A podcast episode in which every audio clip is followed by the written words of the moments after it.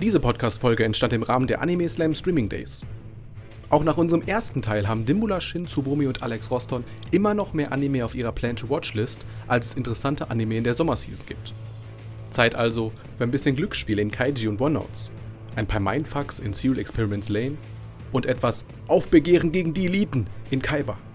Viel Spaß!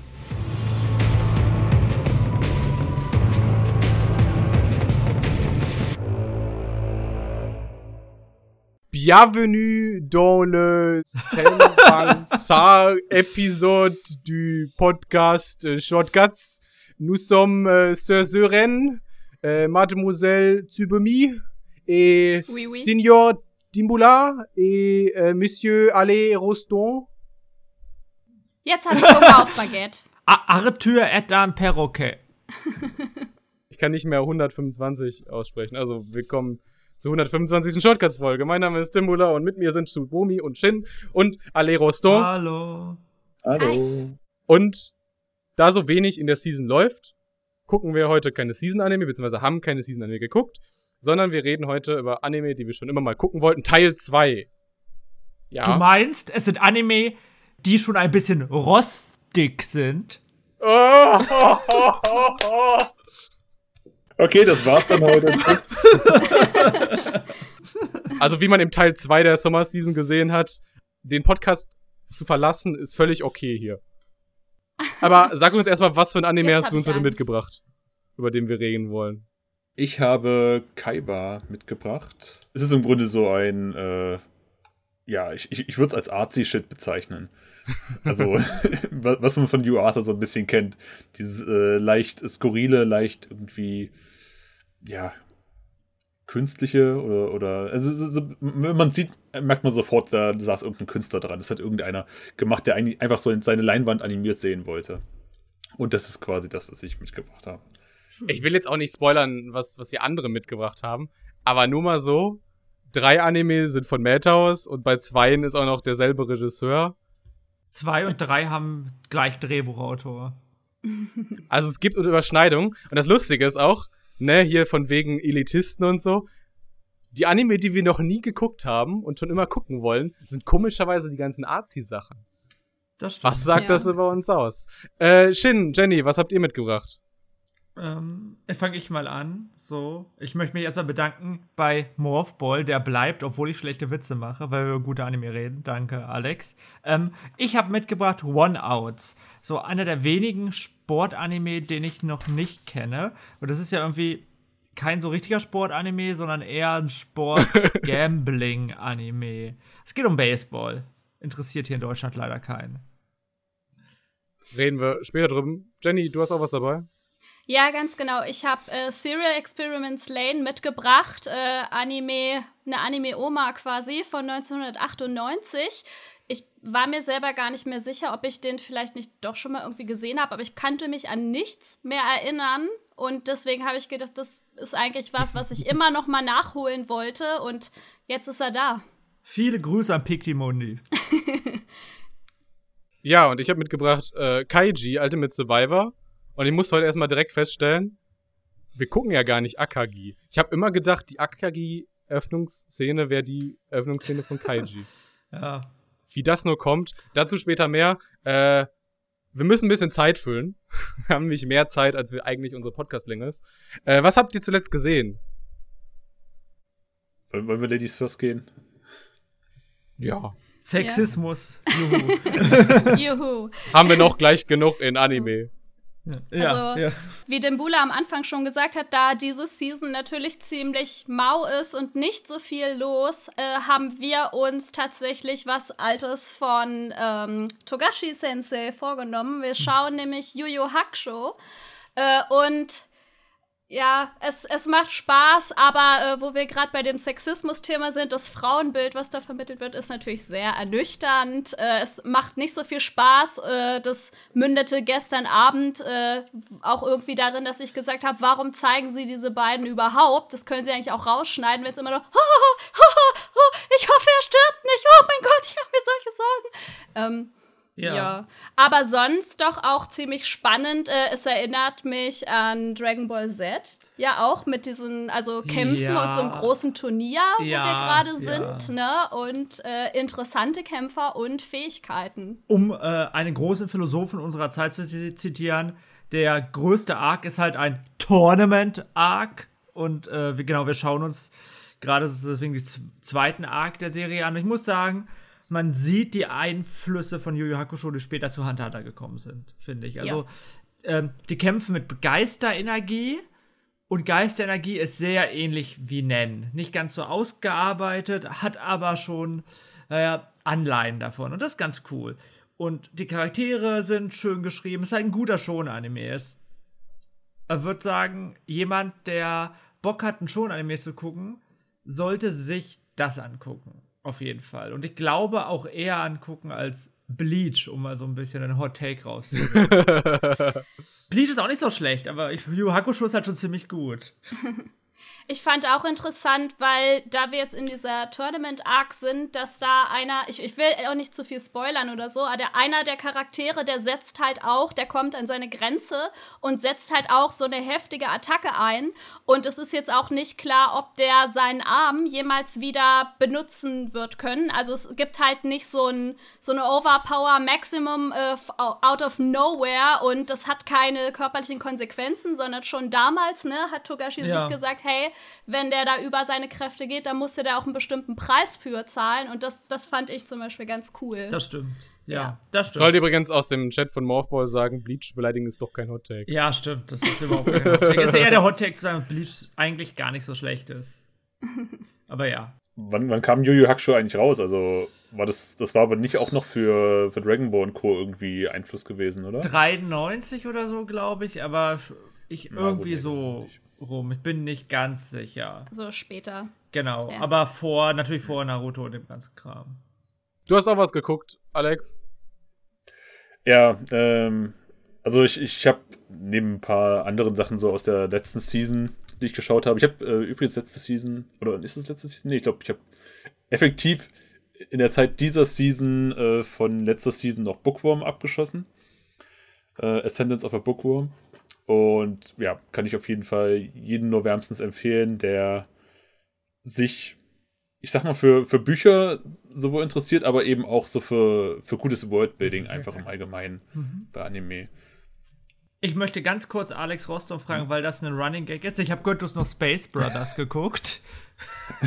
ja, ja. Ich, ich wollte gerade den, den Bogen dazu schlagen.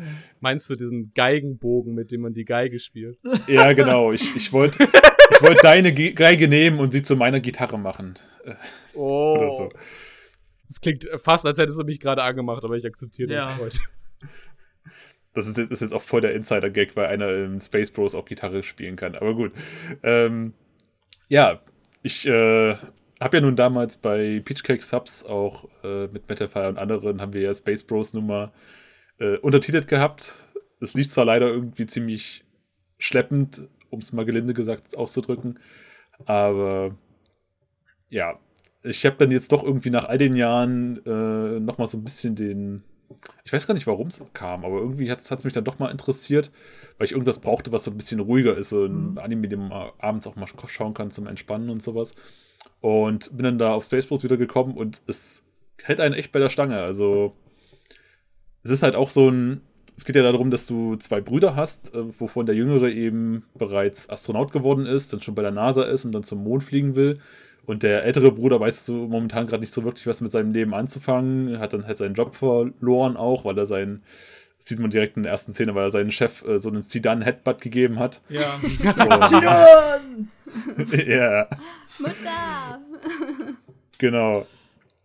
Und es ist auf jeden Fall äh, ja auch so ein bisschen wie dein Anime Dimbula recht langsam, dass er eben so peu à peu dann eben den Schritt von, von Mutter, eben dann von dem Hauptcharakter zeigt, wie er so langsam jetzt auch Astronaut werden will und seinen Traum dann wieder verfolgen will und zusammen mit seinem Bruder dann eben zum Mond oder in den Weltraum möchte.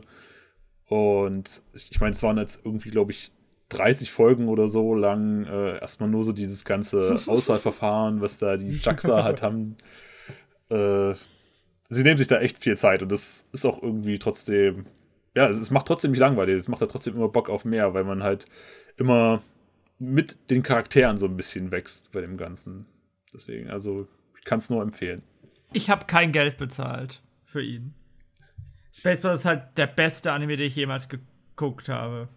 Ich sag nur, jeder, der Bakuman nur so ein bisschen mochte, sollte mal Space Brothers eine Chance geben. So als letztes Satz. Total schön. Doch ganz tolle Endings, Openings. Ist eine super klasse Serie. Aber wir wollen Ja, über andere. Serien reden heute. Sonst, Ich äh, finde, Morphball macht auch super tolle Gags im Chat. Ja. Äh, der 99-Folgen-Anime für die 100. Folge hat es nicht mehr gereicht.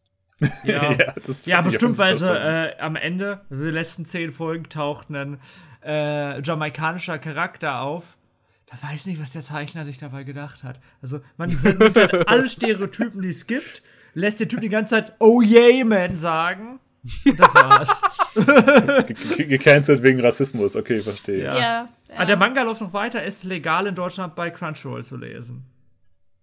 Äh, tatsächlich, wir hatten ja 2018 Makoto Ueso auf der Konichi. Und das sage ich jetzt nicht als jemand, der bei der Konichi ist, sondern als jemand, der bei Adihabara ist. Das ist wichtig, weil bei Adihabara habe ich keinen Knebelvertrag unterschrieben. äh, der Makoto Ueso, als du ihn im Interview hattest, Shin, Mhm. da hast du mir auch die Space Brothers Fragen gestellt. Dann sofort so, oh, oh, oh, nee, darüber nicht reden. Nächste Frage. Ja, genau, ja. Ach so. Rech rechtliche Issues. Ja. Ja, ähm, ja. Übrigens, worüber wir auch nicht reden sollten, ist mein Alkoholkonsum.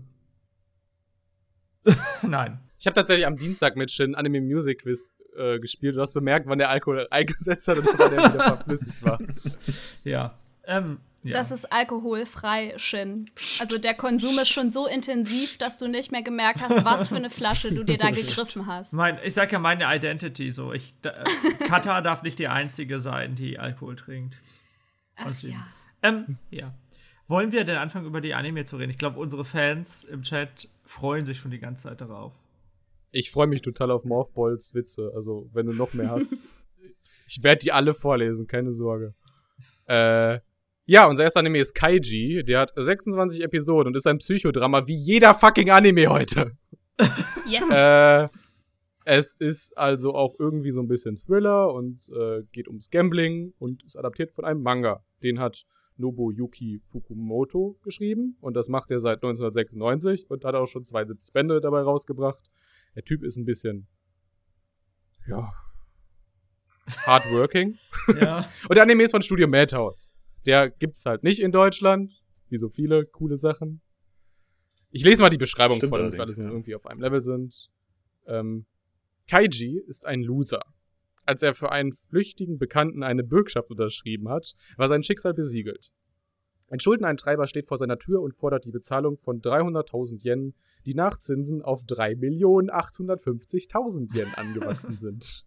Um diese abzustottern, müsste Kaiji mehr als elf Jahre lang hart arbeiten, um dann mit 33 Jahren wieder ein normales Leben führen zu können. Doch Kaiji erhält die Chance, an einem Spiel auf einem Schiff teilzunehmen, wo er sich von seinen Schulden freispielen könnte. Sehr guter Zinssatz, finde ich. Also der Zinssatzsatz ist irgendwie 20%, 20%. pro Monat. Ja. Auf dem Schiff wird das ja auch nicht besser, dann irgendwie mit, wie viel waren es? 5% pro Minute? Nee, Pro 10 Minuten, genau. 10 ja, genau. zehn Alle Minuten, 10 ja. Minuten geht es irgendwie hoch. Shut, shut up and take my sign. It's, anders kann es nicht passiert sein. Ja. Also, ja. das ist halt auch, wir sehen da in der ersten Episode, ich glaube, die erste Episode steht gar nicht so exemplar für diesen Anime, aber wir sehen hier diesen Mhm. Kredithai und das ist der typische Kredithai. Weißt du, erstmal so äh, Zuckerbrot und Peitsche, hier, ich habe Verständnis für deine Situation, ohne Geld kann das Leben noch gar nicht großartig sein und du bist nur in deiner Lage, weil du kein Geld hast. Und dann wieder äh, Peitsche und so, ich weiß, was deine Familie, in welcher Situation die ist und Ja. wenn du jetzt hier nicht unterschreibst, übrigens, wir haben noch zwei Plätze auf dem Schiff. Also, das ist die Chance deines Lebens. Oh, jetzt gar kein Platz mehr. Schade, musst du wohl deine Schulden abarbeiten. Oh, wir haben doch noch einen, aber nur wenn du jetzt unterschreibst. Das ist richtig, richtig, richtig mieser, perfider Typ. Ja. Ja, aber jeder, äh, jeder wusste, dass der Typ ihn verarscht. Nur Kaiji selber nicht. Und das macht die erste Episode schon extrem gut, Ja. dass sie halt darstellt, was Kaiji für ein Typ ist. Ich finde, das ist halt so ein normaler Loser von Welt, den es halt wirklich gibt. Also jemand, der vielleicht ein, zwei falsche Entscheidungen im Leben getroffen hat, wo ich nicht sagen würde, der ist dumm, sondern einfach falsche Entscheidungen, ein bisschen Pech gehabt. Ja, ja. Also, weil der schafft das ja, also ist halt Anime irgendwie durch diese ganzen Glücksspiele, wo wirklich Dinge auf dem Spiel stehen und wo auch nicht klar ist, dass er gewinnt und er gewinnt auch nicht immer, schafft er es irgendwie, sich da durchzuboxen. Also er scheint ja generell irgendwie schon ein recht smarter Kerl zu sein. Ja. Weil seine Gegner, seine Gegner sind nicht einfach, weil die stecken in derselben Situation wie er. Weißt, weißt du, woran man sieht, dass er ein smarter Kerl ist? An seiner Nase. Das, das muss jetzt erklären. Das, äh. aber den, den, das kennt ja jeder, diesen Spruch. An der Nase eines Mannes erkennt man. Sein Gehirn. Genau. Seine Intelligenz, ja. Ja, genau. genau. Ähm, ja. Ich habe das Gefühl, dieser Spruch geht anders weiter. Egal. Ähm, ja, stimmt, der muss sich rein. Ihr, ihr, kennt ja. Es ist noch zu früh dafür. Ähm, wir. Das, okay. das Ding ist, wenn man Kaiju das erste Mal guckt, die meisten Freunde, die ich gezeigt habe, die sagen, oh nee, das kann ich mir gar nicht angucken. Guck mal die Nasen an. Guck mal, wie hässlich das gezeichnet ist. Weil das ganze Ding ist super eckig. Ja, das ist quasi wirklich edgy, ne? Ja, ja, das ist wirklich edgy. Und dafür muss doch niemals jemand äh, weiße Haare haben. ja. Oh. It's oh shit, oh shit. Okay. Man muss sagen, äh, dieses Design hat auch nicht nur Vorteile. Also diese ganzen eckigen Charakterdesigns, die sind einfach scheiße zu animieren und deswegen siehst du halt einfach auch irgendwie nur Standbilder. Vielleicht äh, steht es aber auch einfach dafür, ähm, wie, wie eckig, wie hässlich das Gesicht des Glücksspiels ist, die Kehrseite dessen, wenn man nämlich nicht immer gewinnt oh. und nicht da erfolgreich ist und sich da auf was einlässt, was einen eigentlich komplett zerstört, vielleicht auch visuell. Kann man denken, aber wenn du Akagi geguckt hast oder ja. Tonegawa, der glaubt, der Typ kann einfach nicht anders zeichnen. Weiß nicht, das ist Könnte Stil. auch sein. Könnte auch sein. Das ist, ähm, da, für mich die, das Besonderste an Kaiji, ich, Kaiji ist der Anime, den kenne ich auch schon ein bisschen mehr als nur die erste Folge, ist, dass die Serie von einem Erzähler getragen wird. Und der Erzähler, der eine ganz bestimmte Art der Erzählung hat, der äh, nimmt eine Situation und versucht da so viel Spannung reinzubringen, wie es nur geht. So ein bisschen, stellt euch vor, ihr guckt irgendwie DSDS und da sitzt dieser Moderator und versucht am Ende zu erzählen, ja, und der und der ist raus, zieht es aber fünf Minuten lang. Und das dann richtig gut macht der Moderator Kaiji. Nicht in so kacke wie bei DSDS, aber in gut. Und ähm, falls man diese andere Prequel-Serie, die ich äh, erwähnt habe, Tonegawa schon geguckt hat, sieht man das da noch fast ein bisschen mehr, ähm, weil da werden sehr unspannende Momente genommen von dem Erzähler und werden super spannend umgewandelt. Und das ist irgendwie ganz nett. Das äh, Erzähler gibt es häufiger mal in Serien. Ich erinnere mich an Mix, so, das vor einiger Zeit lief. Ich erinnere mich jetzt an One House, was ihr bald guckt. Aber Kaiji macht das halt besonders. So diese Spannung, die da durch den Erzähler reingebracht wird. Das ist nicht nur eine Exposition, finde ich. Aber gibt es da richtig einen dritten Erzähler? Also er, man hört doch immer nur seine Gedanken eigentlich. Oder kommt das in den späteren Folgen dann noch? Also mir ist das jetzt nicht so direkt aufgefallen eigentlich. Äh, doch, in der ersten Folge das, auch schon. Auch in der ersten Folge schon. Mhm der so ein bisschen so einführt. Einführt ist falsch. Das ist, der zählt halt ein bisschen mehr. Also. Ach so, glaube ich, ganz am Anfang, wo er ihn ja, so kurz genau. so vorgestellt hat. Ah, okay. Hm. Genau, das, genau, das genau. zieht sich aber durch. Sauer, hm. sauer, sauer, sauer. Äh, Fun Fact: äh, Bei dem Tonegawa gibt es übrigens auch so eine Szene, wo wirklich auch richtiges Händewaschen und Gurgeln zur Infektionsvermeidung erklärt wird. Ist super. Wenn ihr den Clip auf YouTube äh, findet, schaut ihn euch unbedingt an. Sehr wichtig in diesen Zeiten. Ja, genau. Warum hat René okay. das noch nicht auf äh, dem Twitter-Kanal von Crunchyroll Stimmt, äh, lass uns ihn mal äh, anstoßen. Vielleicht, vielleicht, weil René kein guter Mensch ist und das bedeutet, er fährt einen BMW. Oh ja, auch ein, ein Witz direkt aus der ersten Folge. Ja, von genau, Kaiji. weil äh, Menschen, die BMW fahren, können keine guten Menschen sein, sagt Kaiji. Genau. Muss, er, muss man auch ehrlich sagen, hat er schon recht, ja, das stimmt du hast, hast wenig Argumente dagegen. Ja, ich fahre auf jeden Fall kein BMW. Auf der anderen Seite, ein Japaner, A mit einem Fukuhila, okay, kann ich akzeptieren. B, der die Reifen von BMWs, also eigentlich Mercedes zersticht und sich die Sterne davon sammelt.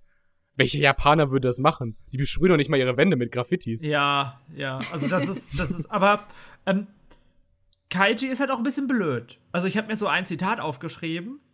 Ähm, Kaiji sitzt mit dem Schuldner zusammen.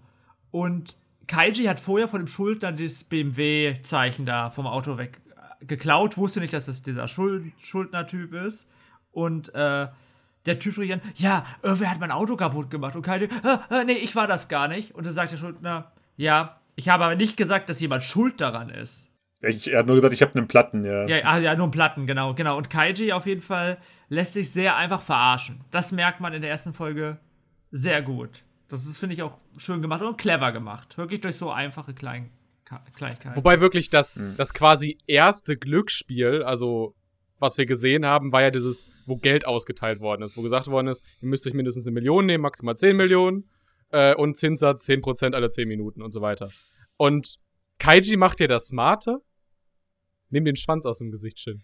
ja, tut mir leid. Ich kann nicht schon immer mal Katze sagen. liebt mich, Entschuldigung. Ey, Katze. Äh, und Kaiji macht halt das Smarte und nimmt sich halt 10 Millionen. Ja.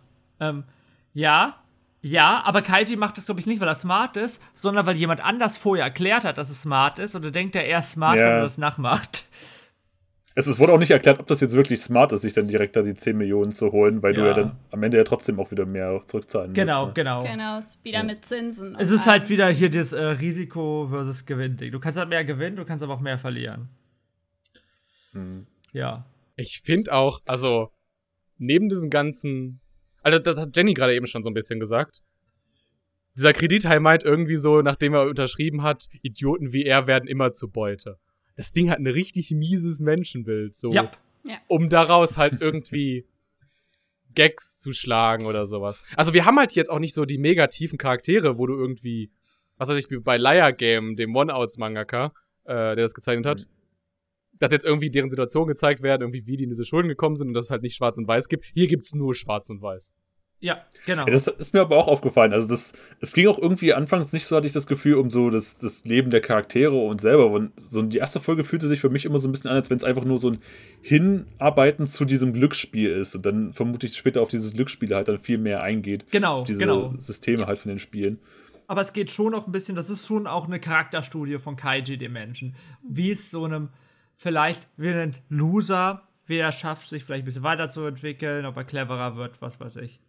Würde ich dir widersprechen. Er, würde sich weiterentwickeln, wenn er einsieht, ich bin Versager, ich habe jetzt mehrere Jahre nicht gearbeitet und ich äh, ertränke mich in Alkohol und Glücksspielsucht und jetzt habe ich auch noch die schlechte Entscheidung getroffen, von der du gesprochen hast, was unterschrieben, was mich in finanziellen Ruinen stürzt. Er könnte jetzt eigentlich sagen, ich nehme nicht den vielleicht äh, easy way out äh, und mache irgendwie Glücksspiel, versuche das reinzuholen, was ja nicht garantiert ist, dass er irgendwie gewinnt, sondern ich arbeite jetzt hart und dann bin ich die Scheiße los und das macht er ja nicht. Nur also noch er ist ja Dreh. unvernünftig. Noch ein Dreh, Nein. die Leiter, die Nein. Leiter. Ähm, ja, ähm, der, ich habe eine Frage aus dem Chat möchte von, an, von der Tets. Man muss äh, Tonegawas Middle Management Blues muss man nicht vor Kaiji schauen. Nicht Wir haben es andersrum. Ich würde sogar sagen, genau andersrum ist viel cleverer. Andersrum ist ein bisschen cooler, weil es so rum gemacht wurde und weil, also in dem Tonegawa Middle Management Blues werden Stilmittel verwendet, die bei Kaiji sehr passend sind,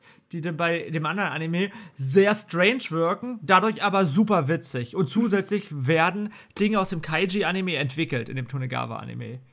Ähm, genau, ich finde, aber ich finde auch, das kann man empfehlen und das gibt es bei uns auf Crunchyroll zu gucken. Und ah, weil, mhm. ich, ich, will Jenny einmal ganz kurz noch widersprechen. Ich glaube schon, dass es eine Charakterentwicklung gibt. Ich glaube, so ein bisschen sagt der Fukumoto auch schon, dass man nicht komplett weg kann von seinem Inneren. So, wie gesagt, also man kann nicht komplett weg, aber ich glaube schon. Also am Anfang ist Kaija strunzenblöd und der wird halt ein bisschen cleverer ich will auch noch mal so ein bisschen auf den Rahmen von dieser Folge, also das Opening, ja. das Ending eingehen. Äh, das Opening, das klingt so ein bisschen wie The Blue Hearts. Das ist eine japanische 60er Punkrock-Band, die mega bekannt ist, aber die ich nur durch den Anime, wie heißt der? Äh, Savage Season kenne. Oh, das, das wurmt mich total. Ich hätte die schon viel früher kennen müssen. Aber so ein Opening ist das. Äh, 60er Jahre japanischer Punkrock. Und das Ending ist so ein Ashtano Joe-Ding. ja, ja, eins zu eins. Ich, ich, wenn man die Ashtano Joe Openings kennt, ist halt so ein 70er Jazz. Finde ich. ja, ja. Eine männliche japanische Ballade. Ja, okay. Ja, ja, Jazz Und da dazwischen bewegt sich jetzt irgendwie halt dieser Anime. Mhm. Ja. Ich glaube, ihr wollt weitermachen mit dem nächsten. Wirklich? Ich möchte jemand noch den wichtigsten Satz, den wirklich wichtigsten Satz des Anime sagen. Man kann illegal nicht ohne legal buchstabieren. ich habe ein, äh, hab ein Mauspad von Microsoft, auf dem steht drauf, illegal ist nicht egal. Oh, ja. Also, ähm, falls jemand euch anspricht über illegale Dinge, äh, sagt diesen Satz und lacht den anderen Typen auf. Ich, ich fand's auch witzig, ich habe das da, ja, ich hatte, den Satz auch dann irgendwie mal in Japanisch nochmal gehört gehabt und irgendwie hat er dann auch gesagt, irgendwie illegal ist auch legal. Ah, okay. so. und ich, ich, ich weiß nicht, worauf er damit ja. anspielen wollte, aber ja, vermutlich sowas in der Richtung. Ja, genau. Ja, dann würde ich sagen, kommen wir zur Bewertung. ich lache, weil Alex, du darfst anfangen. Ach so. Hm. Ich habe mir ehrlich gesagt noch gar keine richtige Bewertung überlegt gehabt. Äh, für Kaiji. Äh, ich muss ja sagen, es erinnert mich so ein bisschen dadurch eben, weil ich gesagt hatte, dass es halt irgendwie viel mehr so auf diese auf diese Spiele halt dann irgendwie hinarbeitet, hat es mich so ein bisschen an Kakigurui erinnert. Ja, Ka Kaijis ähm, Kakigurui in extrem gut, würde ich sagen, im Endeffekt. Und mit weniger Also Kakigurui ist der Easy Mode von, ja. äh, von Kaiji. Ja, na, und sie arbeiten halt auch so mit, mit diesen äh, gut-böse ja, genau, genau, Stigmata genau. und sowas dann auch immer, ja. Stimmt halt. Ähm, aber es hat mich auf jeden Fall gehuckt, so die erste Folge. Also ich würde es auch definitiv weiter gucken. Hm, ich, ich schwanke noch so ein bisschen zwischen 6 und 7, aber ich glaube, ich gebe mal lieber eine 7 von 10, weil es mich doch schon überzeugt hatte, so die erste Folge. Klingt gut. Äh, Shin, willst du als nächstes? Ja, ähm, ich gebe der ersten Folge eine 8 von 10, weil die erste Folge ein bisschen langsam ist. Insgesamt gehört Kaiji zu meinen Top 10 Anime of All Time, würde ich sagen. Aber nur, nur 8 von 10 Anführungszeichen, die erste Folge. Nur. Jenny, du willst widersprechen? Äh, ich würde tatsächlich mit Alex mitgeben, weil meine Intention war auch 7 von 10 zu geben, weil ähm, ich finde, dass die erste Episode noch gar nicht so gut sagt, äh, was Kaiji eigentlich ausmacht. Ich würde dem Anime gesamt äh, eine bessere Bewertung geben, aber hier an der Stelle für die erste Episode, äh, wo ich finde, wo noch auch noch gar nicht so hundertprozentig diese Stärken von dem Anime zur Geltung kommen, wäre es für mich nur eine 7 von 10 erstmal. Ich glaube, ich gehe dann tendenziell noch so mit Shin eher mit. Ich bin auch bei der 8 von 10. ähm, ich finde, der Soundtrack, das ist der Death Note Komponist, der hat auch nicht sehr, sehr viel in seiner Karriere oh, ja, gemacht. darüber haben wir nicht geredet, das Ding ist extrem Aber der kann gut. Suspense halt. Genau, der kann Suspense und und da sind halt auch ganz viele andere Sachen so drin, wie dieser Erzähler, über den wir geredet haben. Äh, dieser eckige Stil. Und das sind alles Sachen, die irgendwie bis heute in Anime halt auftauchen, dieser Art. Auch in Kakigurui siehst du irgendwie dieses eckigere. Weißt du? Ja. Und deswegen haben wir einen Erzähler in Kakigurui? Mhm. Nee, nee, ne? Nee. Nein. Deswegen ist er wohl so scheiße. Nein, so scheiße nicht. Es ist cool, nee. aber es ist halt nicht Kaiji. Ähm, die Durchschnittsnote wurde von Nice Lemus im Chat schon ausgerechnet. Das sind 7,314751. Danke, Nice. also aufgerundet 7,5. ja. Danke an die ganze Bewertung im Chat auch von Morphball und The Legend of Pizza. Hm, Pizza. Ich glaube, das ist nicht die Durchschnittsnote, das sind deren Noten. Ja, ich weiß. Ja, ich weiß. Ich wollte nur, ähm, naja, trollen. Ähm, nachdem wir jetzt über Glücksspiel geredet haben, dachte ich, wir reden diesmal mal was über anderes, und zwar über Glücksspiel. Ja. Deswegen, äh, äh, aber weil ich nicht ich bin, wenn ich kein Sport-Anime mitbringe, dachte ich, ich kombiniere das einfach mal. Ich habe nämlich nie richtig One-Outs geguckt und ich verstehe das nicht, weil ich liebe Glücksspiel und ich liebe Sport. oh, äh, ja. Du, du, also, du tust mir leid, Jenny. Andererseits ist es ganz gut, dass ihr noch kein gemeinsames Konto habt. Also ich liebe Glücksspiel nicht ganz so, aber ich liebe Glücksspiel in Serien sehr. Ähm, hey, ihr seid so gemein, ich bringe euch alle um.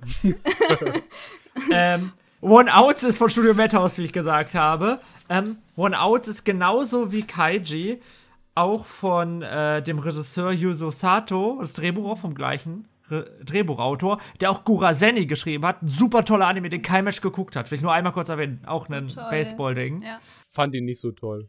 Ja, du hast ja voll geguckt. Oder?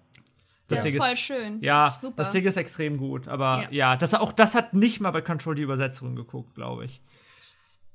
Naja, äh, worum geht's in den One-Outs? Ich habe eine Beschreibung mitgebracht für euch. Wegen einer Formkrise reist der Star-Schlagmann der Lycaons Baseballmannschaft Hiromichi Kojima nach Okinawa, um dort zu trainieren. Dort bege begegnet ihm ein Pizza Pitcher wow, namens Toa Tokuchi, der nicht nur für seine rasenschnellen Würfe bekannt ist, sondern auch der ungekrönte König des Baseball-Wettspiels One-Outs ist. Kojima überredet den talentierten jungen Mann der Lycaons beizutreten. Ich weiß gar nicht, wie man es ausspricht, obwohl ich die Folge geguckt habe. Lycaons. Lycaons, sorry. Lycaons. Allerdings erhält er einen sehr ungewöhnlichen Vertrag. Jedes erzielte Out bringt ihm 5 Millionen Yen. Für jeden Punkt, der gegen ihn erzielt wird, verliert er 50 Millionen Yen. Es geht also um. Spaßig und fair. Es geht um Sport und um äh, Glücksspiel. Und das Spannende ist, also, wenn man One Out sich anguckt, denkt man von außen, das ist ein Baseball-Anime. Und nach der ersten Folge und nach dem, was ich über den Anime weiß, ist das halt nicht so unbedingt nur ein Baseball-Anime. Das ist vom gleichen Manga-Autor, der auch Liar Game geschrieben hat. Und Liar Game ist auch eher so ein äh, Katz- und Maus-Psychospielchen, andere gegenseitig aufspielen und so weiter. Also, wir sehen so eine Baseballmannschaft und die Leute werden von einer Big Mama dazu gebracht, zu diesem Glücksspiel zu gehen. Ich nenne sie Big Mama, weil, weiß nicht, ich weiß, die nennt sich nicht selber. Ja, so, sie, sie haben da auch, glaube ich, wieder schön die Klischeekiste gegriffen Ja. Ja. bei den Charakteren. Ja, Das, das ist ganz wirklich- furchtbar, leider. Ja, leider. das Ähm, ja, jedenfalls, die beiden, auch Profi-Baseballspieler aus Japan, gehen dann zu diesem Glücksspiel-Ding und verstehen das nicht so richtig. Und die Leute sagen, ja, ich setze 50, ich setze 200, ich setze 1000. So. Und die, äh, Base und die Japaner sagen, ja, ach komm, der sieht schwach aus, ich setze mal 1000 auf den. Und die denken, es sind 1000 Yen, leider müssen die 1000 Dollar setzen. Und das wird dann halt immer ein bisschen mehr. Und im Endeffekt hat der, weiß gar nicht, wie viel hat er? 4000 Dollar, glaube ich, verspielt. Ja, bei dachte, es wären Yen. Ja, 4000 Yen sind ja, Ja. schon bei 35 Euro so. Genau. Keine Ahnung. 30, Ja, 35, so Dreh. sowas, ja. Genau. Und für 400 Dollar ist halt schon ein bisschen mehr. Und ich glaube auch für so Profi-Baseballspieler in Japan nicht ganz so wenig Geld. Äh, also, ja, ähnlich Prämisse wie Kaiji. Wir, wir haben dumme Leute, die am Anfang verarscht werden. Schöne Ja, das Zusammenfassung. schon gut zusammengefasst, ja. Ja, ähm, ich will Alex was fragen, weil mit den anderen beiden habe ich Mhm. drüber geredet. Kennst du Baseball, als Re die Regeln und so? Ich glaube, ich kenne die Regeln nur von Wii Sports. also ich habe es dadurch äh, so ein bisschen kennengelernt, aber ansonsten so die grundlegenden Mechaniken kenne ich. Hast ja, du den Anime glaub ich. verstanden? Also, wie ist das passiert und so? Ähm, also das Lustige war, ich habe ja den äh, Nana One Sub noch geschaut, wo natürlich super Infoboxen eingeblendet wurden. ich habe mich direkt in den 90ern gefühlt. Ähm, auf jeden Fall, äh, ich hab's so im, im Groben verstanden, ja. Okay. Also sie haben mir da, glaube ich, auch mehr von diesen äh, Wurfarten noch geredet. Ich habe mit Forkball und so weiter. Ja, genau. Und so, so ein bisschen kannte ich die halt auch schon, hatte ich auch schon mal gehört gehabt.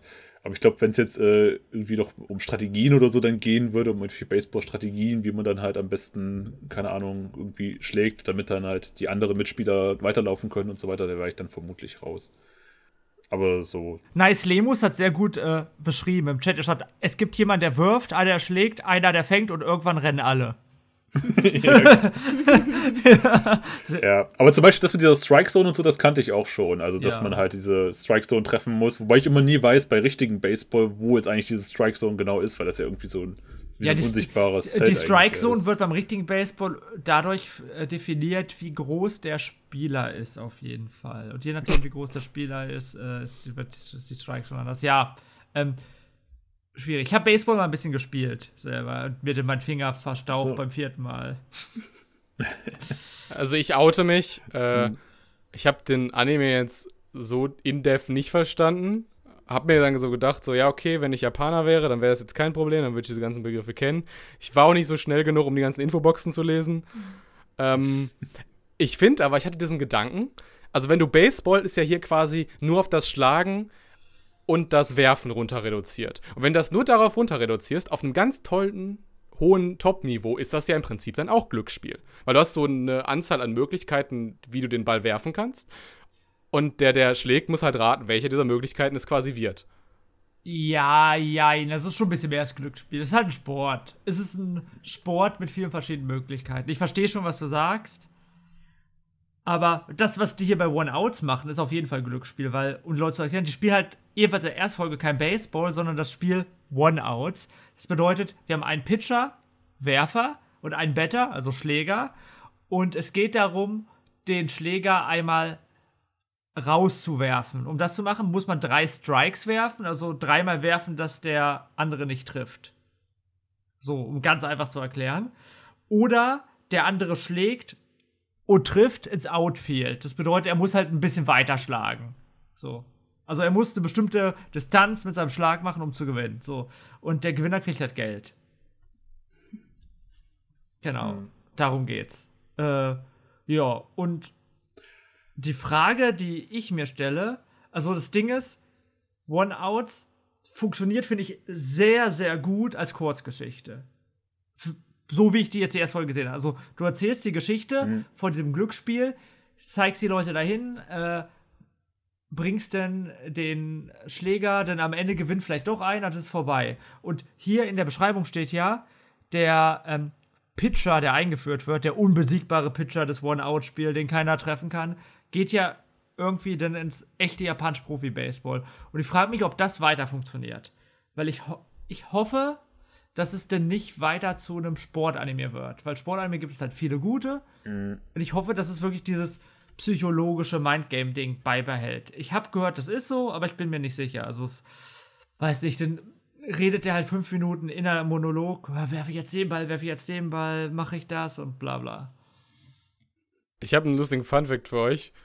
Äh, der Synchronsprecher von diesem Tokuchi, das ist derselbe ah, Synchronsprecher, schön. der auch Akagi ja. Kaiji spricht. Ja, das hat schon sehr, sehr viele ähm, Gemeinsamkeiten. Also zumindest von, von den Charakteren her, also es hat mich jetzt zumindest interessiert jetzt, was äh, in der nächsten Folge passiert, wo er dann mhm. noch am Ende gegen diesen richtigen, also ich sage in Anführungszeichen richtigen Profispieler dann da kämpft.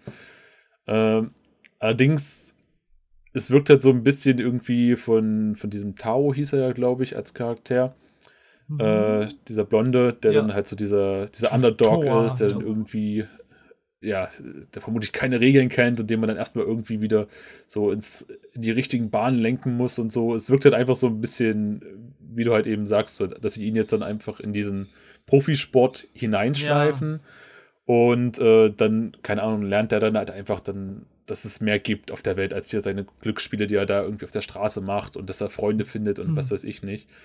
Und ja. deswegen habe ich so ein bisschen die Befürchtung, dass das in so eine Standardrichtung dann irgendwann geht und dass es, ja, vielleicht auch weg so von diesem ganzen Glücksspielaspekt geht und es in so ein Standardsport-Anime am Ende wird. Soweit ich weiß, passiert das nicht, aber ich würde es auch denken nach der ersten Folge.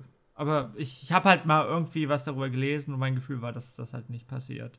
Ähm, was, worüber wir nicht geredet haben, über Rassismus, die war nicht so stark, die sind halt auch schon rassistisch gegenüber Japanern. Also ja, die Amis. Auch, also die Leute, die das One-Out-Spiel spielen, sind Amis, die stationiert sind in Japan. Das in Okinawa übrigens. Also Okinawa hat ja auch die größte stationäre, also US-Basis halt. Genau. Und äh, die sagen, ah, Japaner, gegen die kann man immer gewinnen, die, die warten immer nur ab und sind so ängstlich. Das ist ja klar, dass die keine Chance haben. Finde ich sehr witzig. Alex, du bist in Japan, was sagst ja. du dazu? ich habe auch so ein bisschen überlegt, ob das ob das stimmt. Ähm, also ich glaube, also ich habe es zumindest hier in Japan gemerkt, wenn Japaner irgendwie was nicht können oder wenn sie sich unsicher sind, dann haben sie gerne wirklich mal so ein bisschen diese Schockstarre. Das kommt ganz gut, wenn du irgendwo hingehst und die Leute direkt mit Englisch ansprichst.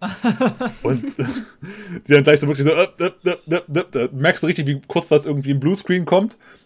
Und dann gehen ja. sie irgendwie mal schnell hinter, holen den Manager, versuchen das dann irgendwie damit zu klären, aber äh, so diese, diese Schockstarre, wenn irgendwas Ungewöhnliches kommt oder irgendwas, mit dem sie nicht rechnen, das äh, kann schon teilweise so hinkommen, ja.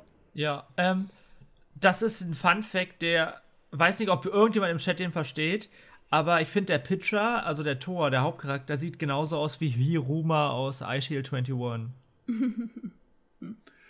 ah, das, das war so dieser Football-Anime, oder? Ja, genau der von Boichi gezeichnet worden ist. Ne, andersrum, von äh, Murata heißt der. Der, der Zeichner. Wenn du das nachguckst, ähm, ich habe noch einen Punkt. Der Hauptcharakter. So mit diesen langen Schatten unter den Augen und diesen spitzen Kinn und so, der sieht total androgyn aus. Also ich frage mich, ich würde gerne mal mit Leuten sprechen, die One Out so mögen und so, ob das dieselben Ja. Leute sind, die auch irgendwie Haikyuu oder Free cosplayen. Nein, nein. Weißt du, ob der bei mir nein, jetzt gut niemals. Beliebt ist? Aus? Niemals. Also, das nicht. Ding ist, was ich auch von One aus weiß, in der ganzen elitären Community ist der halt voll beliebt. Ja, das ist klar. So. Okay. Elitären Community. Ja, da, da, dass diese Leute, die Legend of the Galactic Heroes gucken oder gesagt haben, dass sie es geguckt Ach haben, obwohl sie so. es nicht kennen. Okay, na gut, wer, wer Legend of the Galactic Heroes gut findet. Na gut, das ist es ja. Ja, darüber reden wir wann anders. In Teil 3 der Anime, die wir noch nie geguckt haben. Eine letzte Frage gucken euch ha- habe ich alle. Wer nimmt die Wetten auf? Das habe ich nicht so richtig verstanden, weil da stehen halt irgendwie 200 Leute, die alle Ja. schreien 50 auf den, 50 auf den, 50 auf den und die schreien das einfach rein und dann fangen die an zu spielen. Jetzt ist irgendwie führt da keiner Buch oder so. Das, Ganz einfache Lösung, Tonegawa macht das. Ah, ja, Tonegawa. Tonegawa ist ein sehr guter Charakter. aber was mir auch aufgefallen ist, äh, bei den, äh, oder wenn man das als Inkonsistenz irgendwie so oder schlechtes Storytelling irgendwie abstufen möchte, äh, sie reden halt auch am Anfang ja darüber, wie du sagtest, dass sie dann äh, auf einmal 1000 Dollar statt 1000 Yen gesetzt haben, Ja. wo die Japaner das anfangs dachten. Und später reden sie dann von 150 Kilometern pro Stunde, was Amis ja sich nie wagen würden, in den Mund zu nehmen. Ah, das ist ziemlich, das ist ziemlich Miles stark, ja. Das, da hat einfach der Zeichner, glaube ich, nicht drüber nachgedacht. Ja. Aber ja, das, wir haben ja jetzt festgestellt, es schien ja irgendwie recht stereotypes Bild irgendwie Ja, von. ich glaube, das ist aber auch, ich, ich glaube, es ist auch Absicht, so ein bisschen, ich hoffe. Ja. Ähm, und wie Morphball im Chat sagt, man kann kein Anime mehr gucken, ohne in, eine Schu- ohne in eine Schublade gepackt zu werden. Hat er recht, ganz klar. Wollen wir zu den Noten weitergehen? Ja. Dann, äh, Alex, fang mal an. Hm. Äh, also ich muss sagen, er hat mich nicht ganz so gehuckt wie äh, Kaichi. Wie gesagt, ich hätte, ich hätte, ich hätte Bock, nochmal nächste Folge noch zu gucken. Nur um einfach zu wissen, wie dieses letzte äh, Match dann quasi ausgeht zwischen ihm und diesem Profispieler. Ähm, ansonsten Opening, Ending und sowas, das hat mich jetzt auch alles irgendwie nicht so soundmäßig äh, überzeugt. Das war auch alles eher ruhig gewesen. Also nicht unbedingt schlecht, aber halt einfach so für diesen Anime hätte ich mir, glaube ich, ein bisschen was Peppigeres, irgendwie ein bisschen was, äh, was diesen Sport da halt mehr rüberbringt, gewünscht.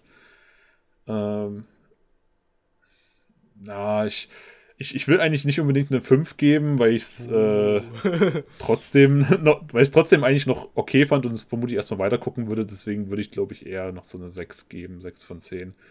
Also kann gut werden, kann aber auch irgendwie sehr langweilig werden, wie wir jetzt ja hatten. Shin. Äh, Was meinst du? Ja, ja, also ich fand die erste Folge auch gar nicht ganz so gut, wie ich gehofft habe, aber es ist halt trotzdem für mich noch eine 8 von 10, weil es halt meine beiden Elemente vermischt, die ich liebe. Ich weine schon nicht, wenn andere Leute schlecht bewerten, das dachte ich mir schon so ein bisschen. aber ähm, ja, ich glaube, der Anime ist halt mein Ding, ganz sicher. Jenny, waren bei dir auch die beiden Elemente, die du liebst, enthalten? Nee, leider nicht. ähm, ich bin, also das passt zur Bewertung. Ich bin gerade tatsächlich so ein bisschen mit der Frage beschäftigt, ob der Alex mein Patronus ist oder ich seiner wegen der Öhrchen.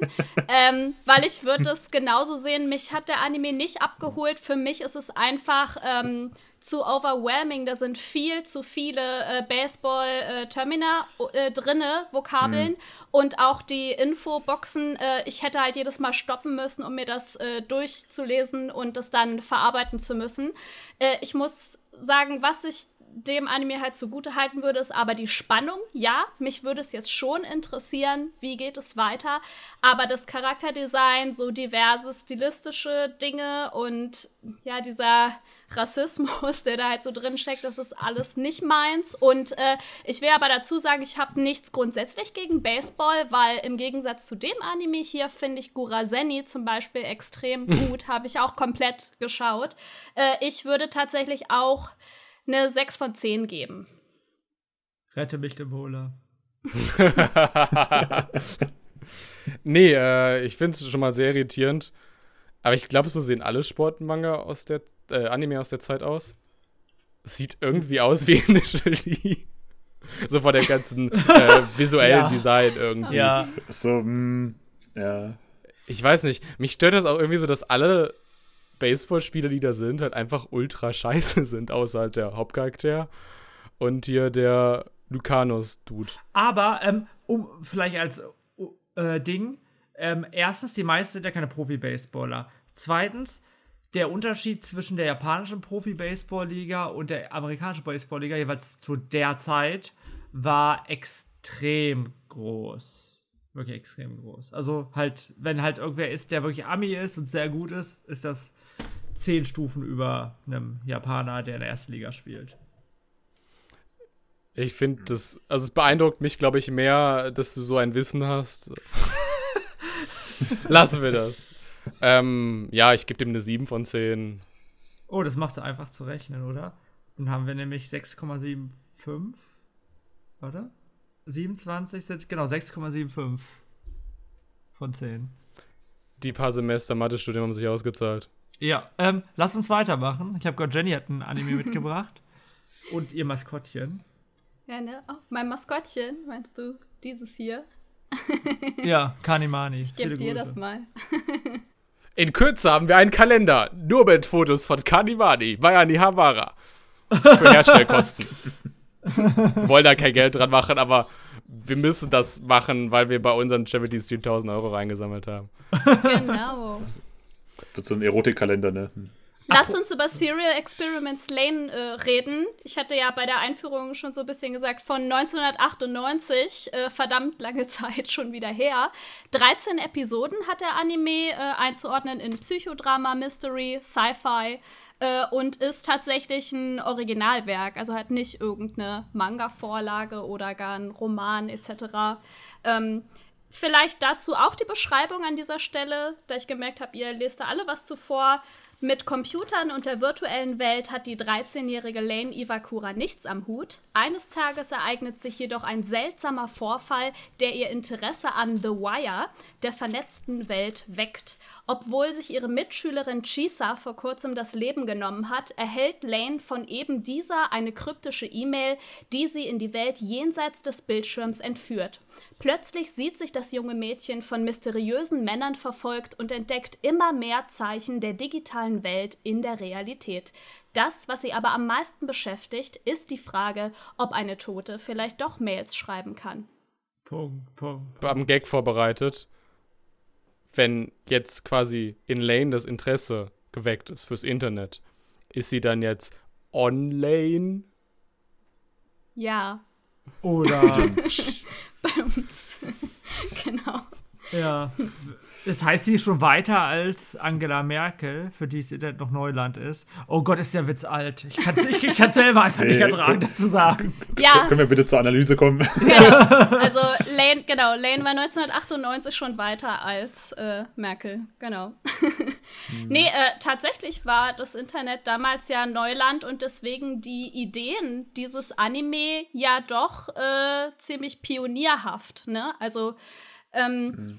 Ich weiß, ich, ich, mich würde total interessieren, eigentlich sogar vorher, bevor ich so ein bisschen auf diese ähm, philosophische Seite komme, wie ihr das wahrgenommen habt, weil es fiel tatsächlich während des gemeinsamen Schauens so mehrmals äh, das Wort was?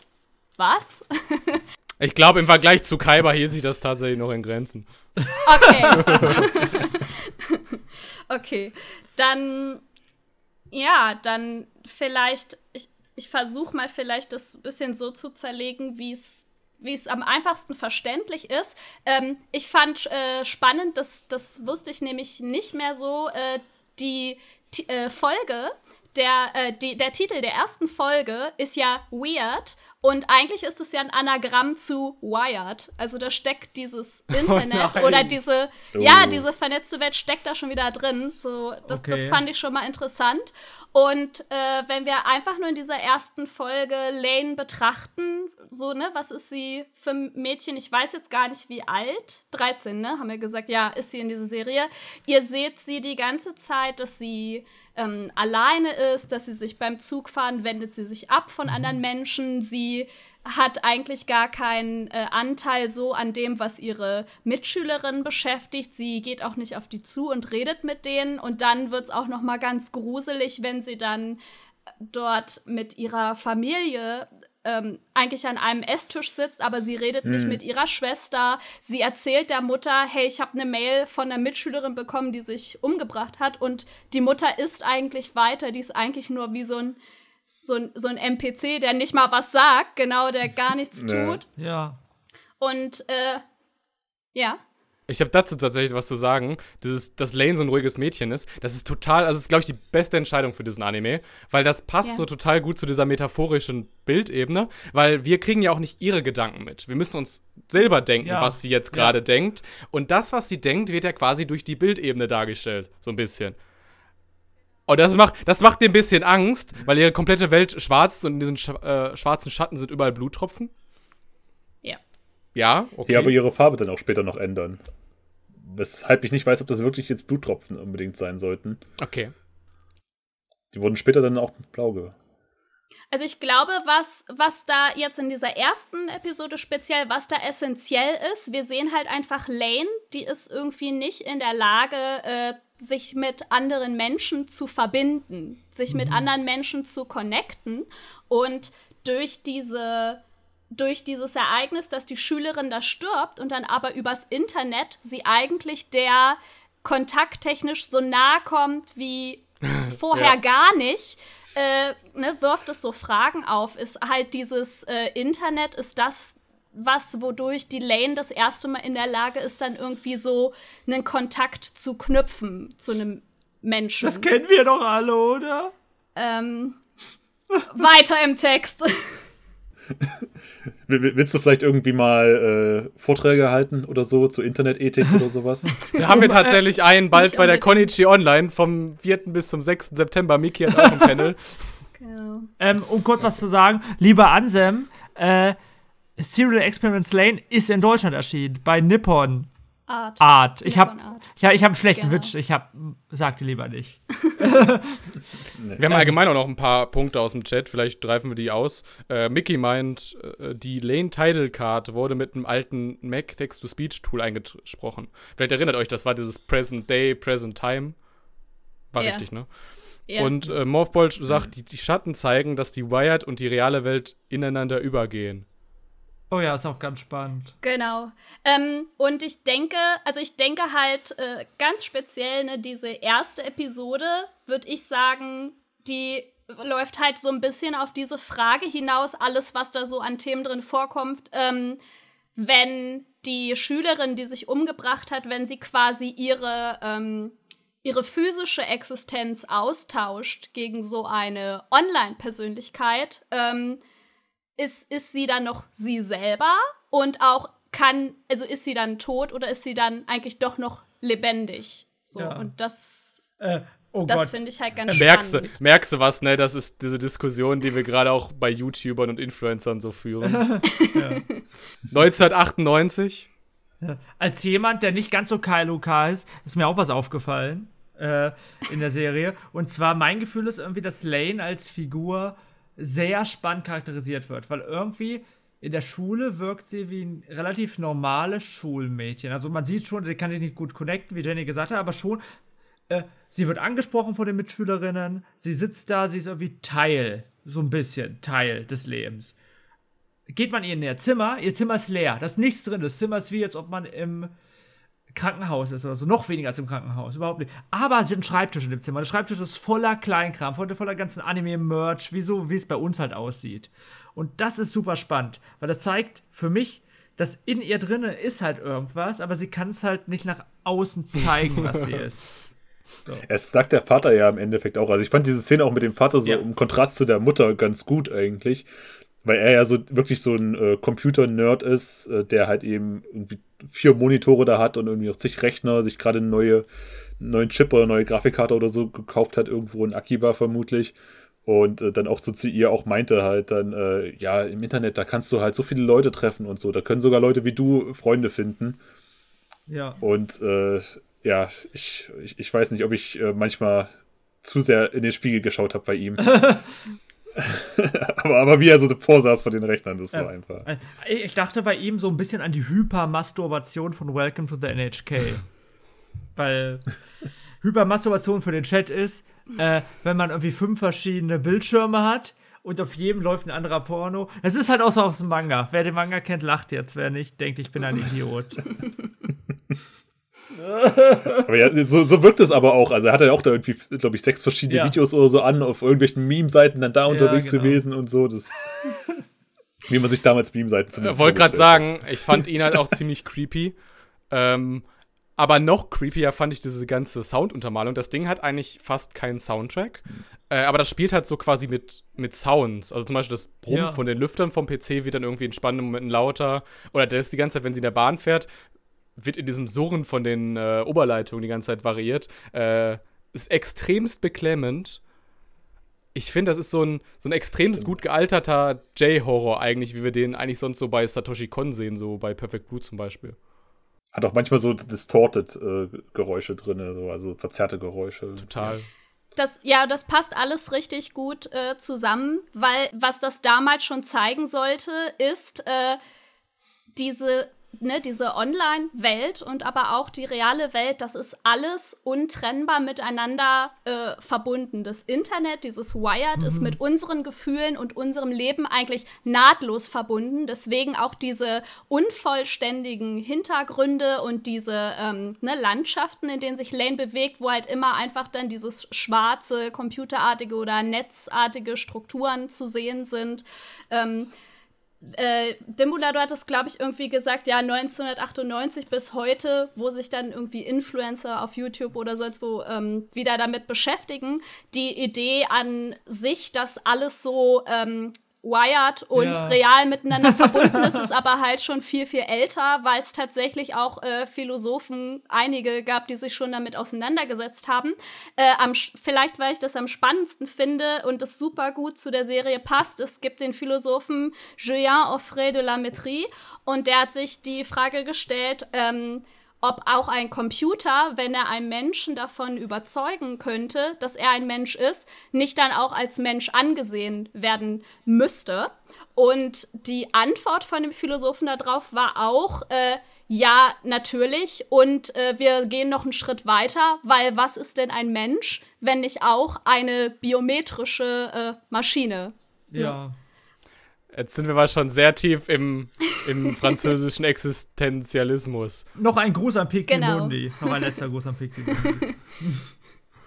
Bringt irgendwie echt schon viel so. Wundert mich sogar ehrlich gesagt, dass das 98 sogar schon so ein Thema war, dass man das so aufgreifen konnte mit diesem ganzen Internet und dieser Vernetztheit einfach, die man eben heute hat. Finde ich auch, wenn man es überlegt, so in. Also, wie viele auch aktuelle Hollywood-Filme oder wann die vor den letzten fünf Jahren zu dem Thema rauskamen. Die, Und genau, die, die Brücke, die Dimbula geschlagen hat, ist aber auch klasse halt mit dem Perfect Blue, weil Perfect Blue beschäftigt sich ja halt auch damit dieser Frage, Mm, wie ja, gefährlich ist das eigentlich, wenn es die eigene Identität online und real gibt und was, wenn sich diese Online-Identität vielleicht verselbstständigt, was da ne, passieren kann. Also welche, welches Risiko eigentlich auch da drin steckt. ja. Ich will kurz äh, mal noch was aus dem Chat vorlesen. Morphball schreibt, äh, Lane hat tatsächlich ziemlich viel Musik, nur wird die in der Se- Serie recht selten gespielt und viele Musiktracks wurden gar nicht gespielt in der Serie. Äh, ich kenne tatsächlich nur die, die in der Serie sind, aber die in der Serie sind, würde ich widersprechen, die sind alle so ein bisschen geloopt. Also das sind vielleicht 10 Stunden, äh, 10 Sekunden Versatzstücke und die werden immer wieder hintereinander gespielt irgendwie. Weißt du, was auch immer hintereinander gespielt wird? Die Bewertung, Ja. ich wollte also sagen, meine schlechten Witze oder Dimbulas Wirtschaftsmemes oder was weiß ich, aber. Aber wenn, wenn du- wenn du Wirtschaftsmemes haben willst, dann kann ich dir nachher noch mal einen schönen Instagram-Account geben. Da habe ich letztens was gefunden. Oh. oh Gott, ich habe Angst vor mir selber. was würdest du dem Anime da geben? Mm, Also ja, mich hat er echt überzeugt, so von dieser ganzen, von dieser ganzen Art. Also das ist eben, wie wir es eben hatten. Sie, sie, sie schafft echt für gerade so, so Leute wie uns, ich, ich sag das jetzt Leute für uns, ich sag vielleicht einfach lieber Leute wie mich, so Identif Identifikationspotenzial, Ja, äh, weil sie halt eben so in ihrer Internet-Bubble dann da auch lebt oder halt vielleicht da besser willkommen ist als in der echten Welt. Auch so diese ganze Bildsprache, das lädt halt auch wirklich dazu ein, halt viel drüber zu philosophieren und so weiter, was mir halt auch sehr stark gefallen hat. Äh, deswegen, ich würde noch keine 9 von 10 geben. Ich glaube, dafür ist es noch zu früh, da müsste ich den ganzen Anime noch schauen, aber ich gebe schon mal eine 8 von 10. Das kommt gut hin. Okay. Shin. Äh, ich glaube, der Anime wird noch besser. Ich fand, also die erste Episode für jemand, der sich nicht vorher so stark damit beschäftigt hat, teilweise ein bisschen schwierig. Aber, ex aber wir haben sehr, sehr viele positive Punkte erwähnt, deswegen ist ja nicht schlecht. Ich gebe eine 7 von 10. Jenny, hau die 10 von 10 raus. nee, äh, für 10 und 10 braucht es tatsächlich noch ein bisschen mehr. und vielleicht doch ähm, ein bisschen äh, vom, von der Thematik her ein bisschen heiteren Anime oder so. Äh, Tiere, würd, Tiere fehlen. Ja, Tiere. Nee, nee, nee, sie hat so einen süßen Kigurumi, ihr Bärchen-Outfit aber, aber guck mal ist hier, schon da, klasse. da. Hallo Kani. Äh, ich würde auch sagen 8 von 10.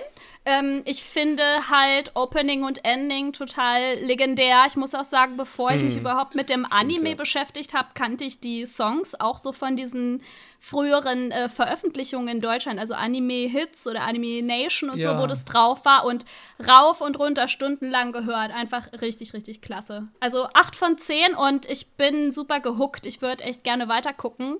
Äh, bietet sich ja eigentlich auch an, momentan, zeittechnisch. Ja. Dann gebe ich Hat ja auch nicht jetzt so viele Folgen. Ne? die 9 von 10. Hat bei mir auch nicht für eine Yay. 10 von 10 gereicht. Uh. Äh, das Ding ist sehr langsam, aber das persönlich hat mich null gestört. Ähm, weil ich total in dieser Welt war. Also, wenn du allein überlegst, dass der Lehrer quasi an die Tafel die ganze Zeit PC-Befehle geschrieben hat. Also, das taucht überall auf, dieses Thema. Hm. Auch diese, äh, diese Lettern, die du auf diesem alten Röhrenmonitor siehst. Das ist ein typisches Grusel-Stilmittel und so weiter. Ähm, Durchschnitt 8 von 10. kam aber die Dialoge recht steif vor, so an sich. Das ist so ein bisschen mein Problem. Es glaub hatte ich. auch nicht viel Dialoge einfach. So. Es wollte irgendwie mehr mit der Bildsprache sprechen. Die, die da waren, die haben halt auch irgendwie nicht so wirklich was ausgesagt.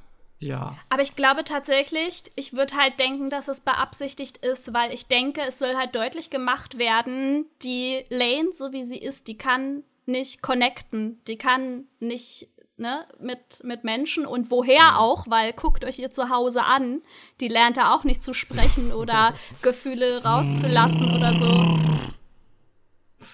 Junge, was willst du? Ich habe auch nicht gelernt zu sprechen. Okay. Jetzt weiß es jeder. ähm, ja, ich glaube, ich wollte damit nur sagen, wir haben noch genau 10 Minuten für den letzten Anime. Yes. Und Mr. Roston möchte ja bestimmt auch mal Yu-Gi-Oh! spielen mit uns. Äh, Kaiba? nein, ich werde, ich werde nie mit einem dr- drittklassigen Duellant mit einem viertklassigen Deck wie dich äh, spielen. Wie dir spielen. Ich Ah. mach dich platt mit meinem Monarchendeck. Was ist, was ist deine Lieblingsvideospielkonsole, Kaiba? Natürlich die PlayStation 5. Richtige Die habe Antwort. ich mitdesignt. Screw the rules, I, have, have green money. hair. Oh. ja, ja.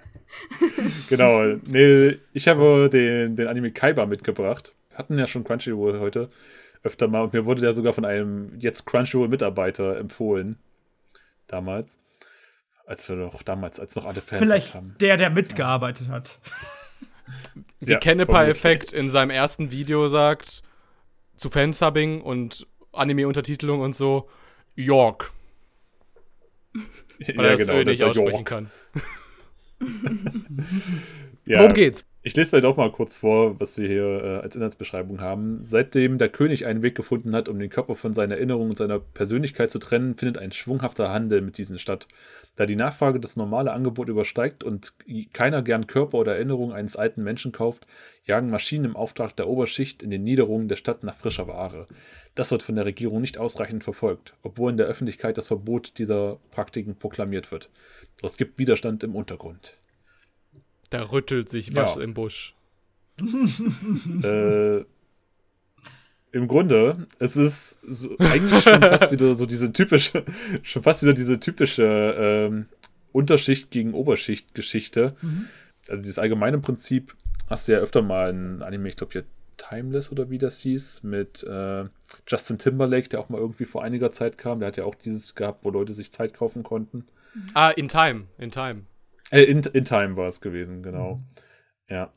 Und äh, ja, der Anime ist Yuasa klassisch eigentlich schon.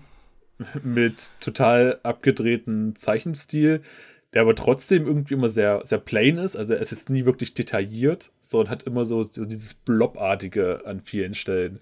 Ja. Das hat man halt auch bei den Charakteren gemerkt. Äh, du hast dann da irgendeinen alten Mann gehabt, der dann auch angefangen hat, von seiner äh, großen Reise in den Weltraum zu erzählen, obwohl er eigentlich bisher nur in diesem kleinen Hideout da war, äh, wo sich da Leute verschanzt haben, die ihre Körper quasi schützen möchten. Und ja, auch der Hauptcharakter an sich hat halt so diese Dreadartigen Haare, die aber auch grün sind und deswegen nicht wirklich wie Haare aussehen. Er sieht auch irgendwie nicht so richtig menschlich aus.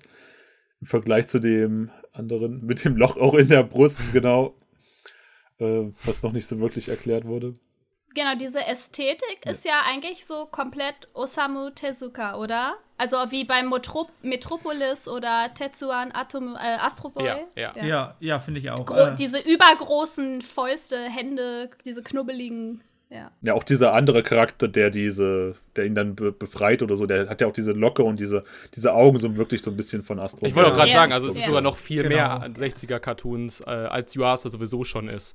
Und ich finde auch, äh, wenn man sich den Science anschaut und wie er die Geschichte erzählt, die ist wesentlich ernster als so nimm eine Night is Short Walk On Girls oder so, wo eigentlich Oder ganze Anime Japan ein riesiger singt. Witz ist. Ja, der Anime ist auch im Ganzen und Großen ein großer Witz. Ja, ja. Unsere Zeit sinkt auch, deswegen lasst uns sie für Kaiba aufwenden. Äh, ja, oder für Yugi. Nee, es reicht langsam. Ähm, ähm, ich fand Kaiba in der ersten Episode großartig. Wenn man Fan von Science-Fiction-Anime ist, sollte man sich das unbedingt angucken. Du weißt, der Zeichenstil sieht komisch aus. Die ersten drei Minuten fragt man sich, ist das irgendwie so ein Kinderkram oder was weiß ich, aber der Anime hat so viel zu bieten. Dieses Worldbuilding, was da passiert. Also wie schnell mit nicht so blöden Mitteln erklärt wird, wie die Welt funktioniert. Dass man halt Ober-Unterschicht hat, dass man Erinnerungen kaufen kann, dass es irgendwie, wie Morphball auch sagt, darum geht, äh, was ist Mensch? Ist Mensch Erinnerung? Ist Mensch Erinnerung plus Körper? Was ist das Wichtige? Wie kann man diese Erinnerung kaufen, verkaufen? Kann man dann vielleicht sogar zweite Erinnerungen einsetzen und so weiter? Das ist extrem gut aufgebaut. Zusätzlich spielen einfach sehr viele süße Tiere mit. Also sehr, sehr viele, weiß nicht, so straußartige Dinger, den Pinguin, Regenwurm und was weiß ich alles. Ich habe äh, mir die für die ersten drei Minuten aufgeschrieben, so um das mal so grob zusammenzufassen. Also dieser stumme Protagonist reitet mit einem Loch in der Brust auf einem Strauß mit einem Goldfischglas äh, als Helm vor pinguinfarbenen Regenwürmern mit Kegelstacheln äh, die Hauspfade entlang weg. Also, also noch Fragen?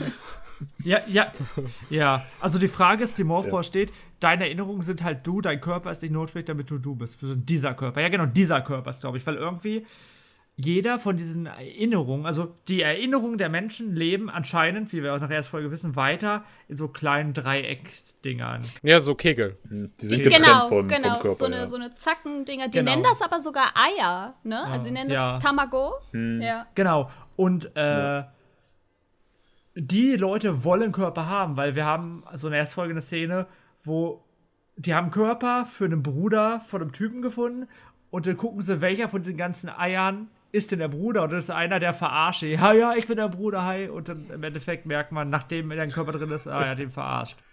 Ja, weil er mit dem Körper abhauen will, ja. Genau, weil Ja. also Körper ist wichtig und nicht jeder Körper ist, äh, wie Alex gesagt hat, schon gleichwert und das ist ganz spannend, weil der Körper von Kaiba, unserer, unserem Hauptcharakter, weiß gar nicht, ist es männlich? Ich weiß gar nicht, ob er ist Kaiba heißt.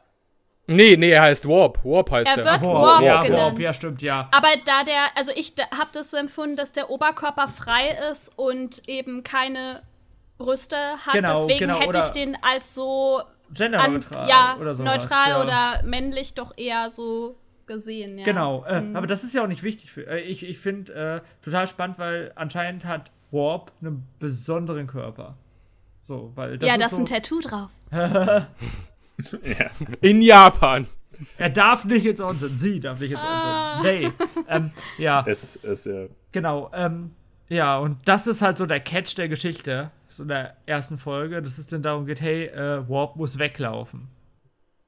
Und was ich auch gut fand, ist, dass sie es nicht halt, also gerade jetzt, wie dieses Ganze mit den Körpern und mit den Erinnerungen funktioniert, nicht einfach durch so einen Aufsprecher erklärt haben. Mhm, Weil das finde ich immer ein bisschen lahm und da nicke ich auch gerne mal weg, wenn dann irgendwie diese großen Aufsprechererklärungen kommen, hier Jahr 2020, die Menschheit ist bla bla bla und so weiter.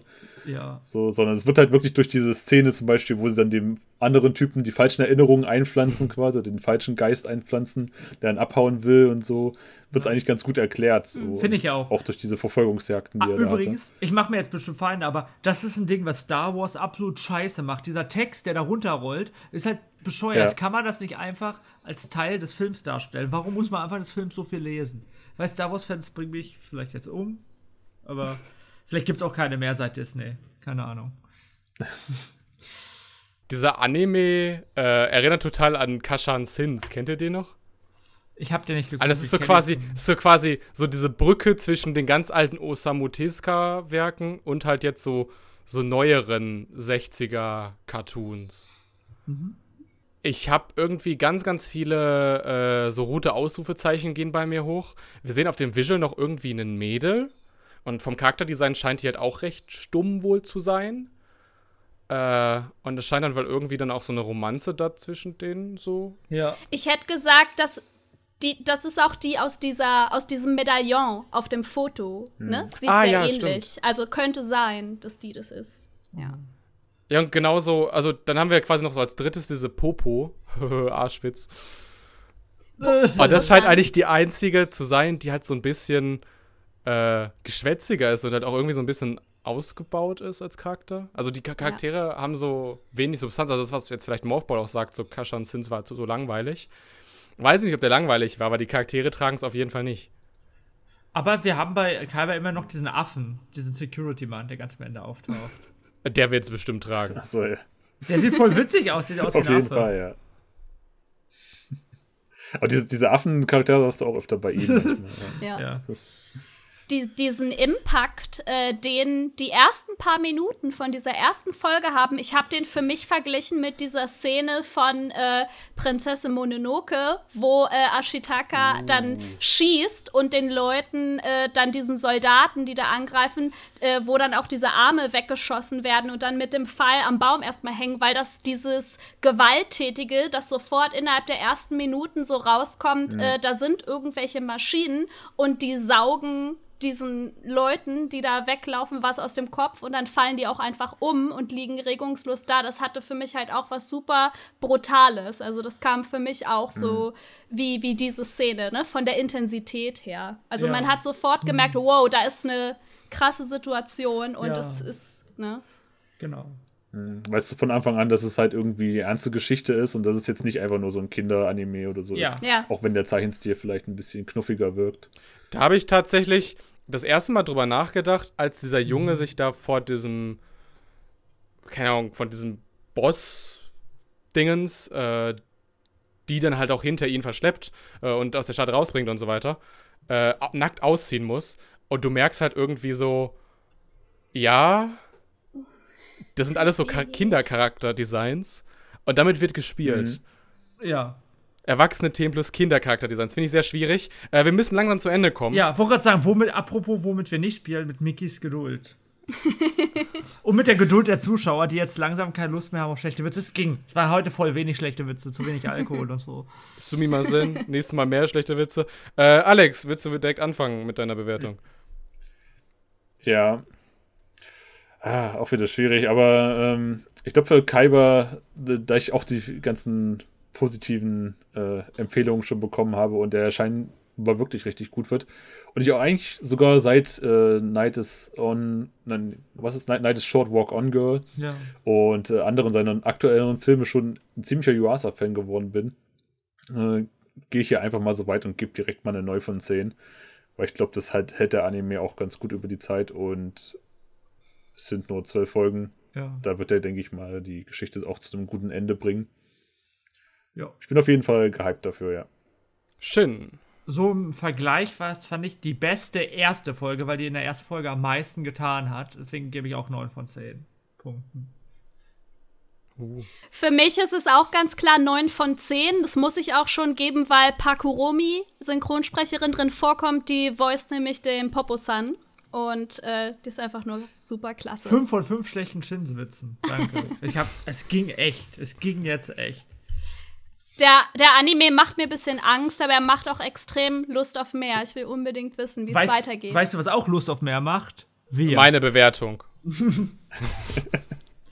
äh, Timbula, komm. ja. Wer braucht's? Also der verlässt sowieso die ganze Zeit nur den Podcast. Nee, ich äh, gebe dem 8 von 10. Äh, ich finde diese Ballade als Opening zeigt so ein bisschen, in welche Richtung es geht. 8,75 von 10. Beste Anime, den wir heute geguckt haben. Yes. Wir haben jetzt noch äh, 30 Sekunden zum Abmoderieren. Kanimani, sag mal Tschüss. Sogar zwei Euro. Oh Gott. Nein, nichts übernehmen.